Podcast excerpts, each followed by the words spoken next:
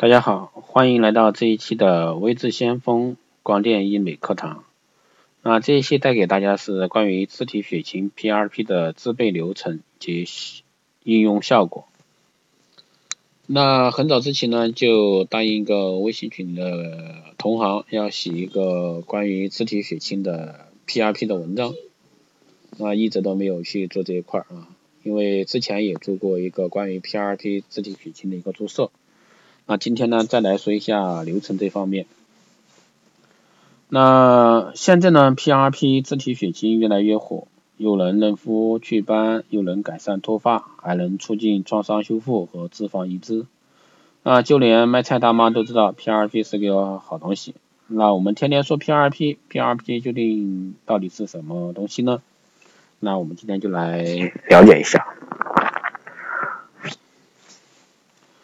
那 PRP 呢是意思是什么意思呢？就是富含血小板的一个血清。那 PRP 说的通俗一点，就是把血液里的血小板提出来，起作用和最有效的是血小板。那再进一步讲是获取血小板里面的各类生长因子，而其他成分不是我们想要的，所以说就不理它。那其实 PRP 是英文单词的缩写啊。那总结一句话，PRP 就是 自体血液里的各类生长因子，注射 PRP 呢就是注射自体各类生长因子，进而发挥作用。那么我们就来讨论一下 PRP 为什么能在整形美容及修复领域大显神通呢？首先我们来说一下它的一个作用原理。那大家都知道 PRP 是从我们自己的血液里提取出来的，首先科普一下啊。我们全身流淌的一个血液都是由什么成分构成呢？那基本上有几块的啊？那一般来说是由血液的成分几种：血浆、红细细红细胞、白细胞、血小板。那我们想要的呢，就是血小板。提取的目的呢，就是把混杂在血液里的血小板分离出来。那让血液里各个成分分层，那我们吸取想要的成分，就提取到我们想要的一个 PRP 了。那我们上面提到了 PRP 富含血小板的一个血清，其中最重要的是血小板。那我们学医的都知道啊，血小板是促进止血、修复伤口最重要的物质之一。那举个例子，我们手指不小心划伤出血了，那我们身体是非常聪明的，它会立刻启动修复程序。让大量的血小板集中在伤口周围，血小板里会形成释放颗粒，那这些颗粒里面含各种生长因子，那各类生长因子呢，加上各类纤维蛋白，会很好的促进伤口愈合、修复伤口，那，这个过程就是我们手指从流血到止血，十几分钟内完成的一个工作。那通过这个例子呢，我们明白 PRP 是。将血液里的血小板生长因子以及纤维蛋白提取出来，注射到我们需要的部位，激发注射部位的一个自体修复和再生功能，以达到一个改善、复制、恢复功能，啊，自我再生的目的。这就是 PRP 美容及修复再生的一个原理。那下面呢，我们来说一下 PRP 的制备以及激活流程。那大体了解 PRP 的作用原理后呢，我们来看看到底如何简单安全的提取到我们想要的 PRP。那目前呢，国际上及国内提取 PRP 的方法和仪器五花八门。啊，单纯离心方法呢，就是至少六种以上。从一开始的单次离心到后来的二次离心，甚至三次离心。那提取设备呢，也是从最原始的抽血管发展到一整套的提取套盒。那现在人为操作已经大大降低了，基本上是从你抽出血来到最后拿到 PRP，没多少是医生做的了。所以说，科技发展到现在是越来越不需要劳工了啊。但是越复杂的装置呢，成本会越高，而且我们国内没有进口这类套盒。那绝大部分的医生还是采用最简单、安全、有效的手工操作方式。所以我们就简单介绍一下易获取的一个普通采血血管的一个提取 PRP 方法。那离心方式的综合。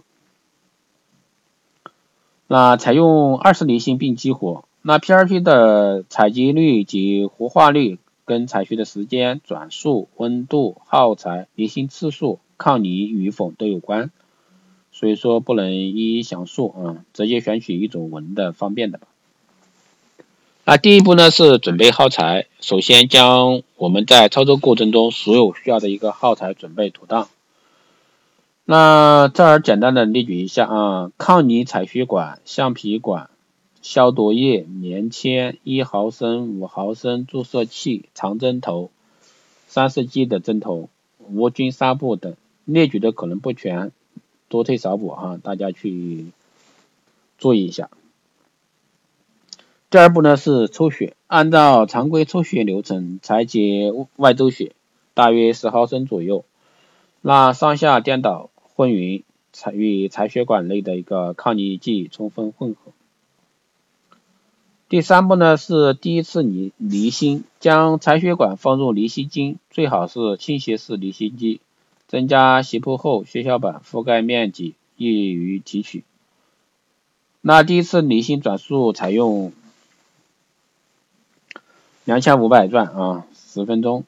离心结束后，拿出采血管，这时候会看到明显分层。那上层呢为血清，中间是血小板 PRP，那下层呢为红色的红细胞。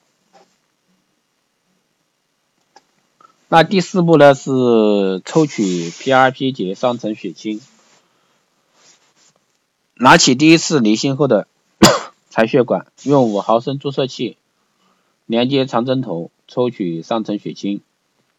那中间 PRP 以及下层的一毫米的一个血细胞，将抽取的混合液注射到另一个采血管内。第五步呢是二次离心，将第二个采血管再次离心，那三千二百转每分钟啊，八分钟。离心后呢，拿出采血管，看到分层为上层为血清，中层为 PRP，最底部少量的红细胞。第六步呢是提取 PRP，用五毫升注射器将上层清液吸走，那这时候呢只留管底大约一毫升左右的液体。这时候按说就可以使用了，但我们还是建议将底部残留的少量红细胞吸走一部分，减少红细胞含量，因为部分患者在注射残留红细胞后，会出现一个细胞溶血留下的淤青，长时间不退，很讨厌的。那最后呢，用一毫升注射液将剩余的大约一毫升 PRP 吸取出来，整个提取过程就结束了。最后关于是否激活的问题，那很多文章呢都是建议激活啊，激活后 PRP 会成为泥胶状，可以用来修复创面啊、注射皱纹、辅助细胞移植等方面。但有一部分医生建议直接注射，因为注射人体后，由于产生创伤，人体会产生激活机制，不必体外激活。因此关键点在于是能引起人体自己的一个激活机制。因此，我们个人建议呢，还是为面部多点注射，造成创面较大的是可以不激活，而创伤修复、辅助细胞移植分化等方面需要激活后使用。那对待激活这个问题，我们也不不甚明啊，希望有基础研究的大牛们能够分享经验啊。那下面来说一下 PRP 的应用途径。那随着研究的深入呢，PRP 在整形美容的应用越来越广泛。比如说，从最初的在骨科、眼科、再生医学的辅助移植，到现在整形美容领域的一个改善肤质、祛斑、去皱纹、去除黑眼圈、治疗脱发、创面修复、脂肪辅助移植等方面，那很多医生呢都在这方面累积了大量的一个经验啊。那最简单的就是 PRP 结合水光进行一个面部注射，其实前面很多期我们都有提到过啊。整张面部加入一毫升的 PRP，不仅可以补水，而且结合了 PRP 改善肤质、嫩肤的效果，那比单纯的注射水光效果更佳。那由于 PRP 操作简单，创伤不大，因此也推荐广大球迷顾客呢可以尝试 PRP 的一些治疗。那经过几次注射后呢，相信会收到一个不错的效果。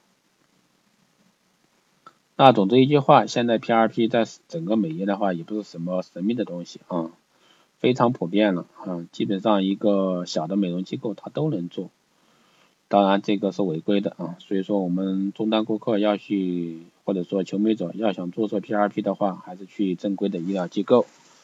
好吧，这一期的光电医美课堂就是这样，希望对大家有所帮助吧。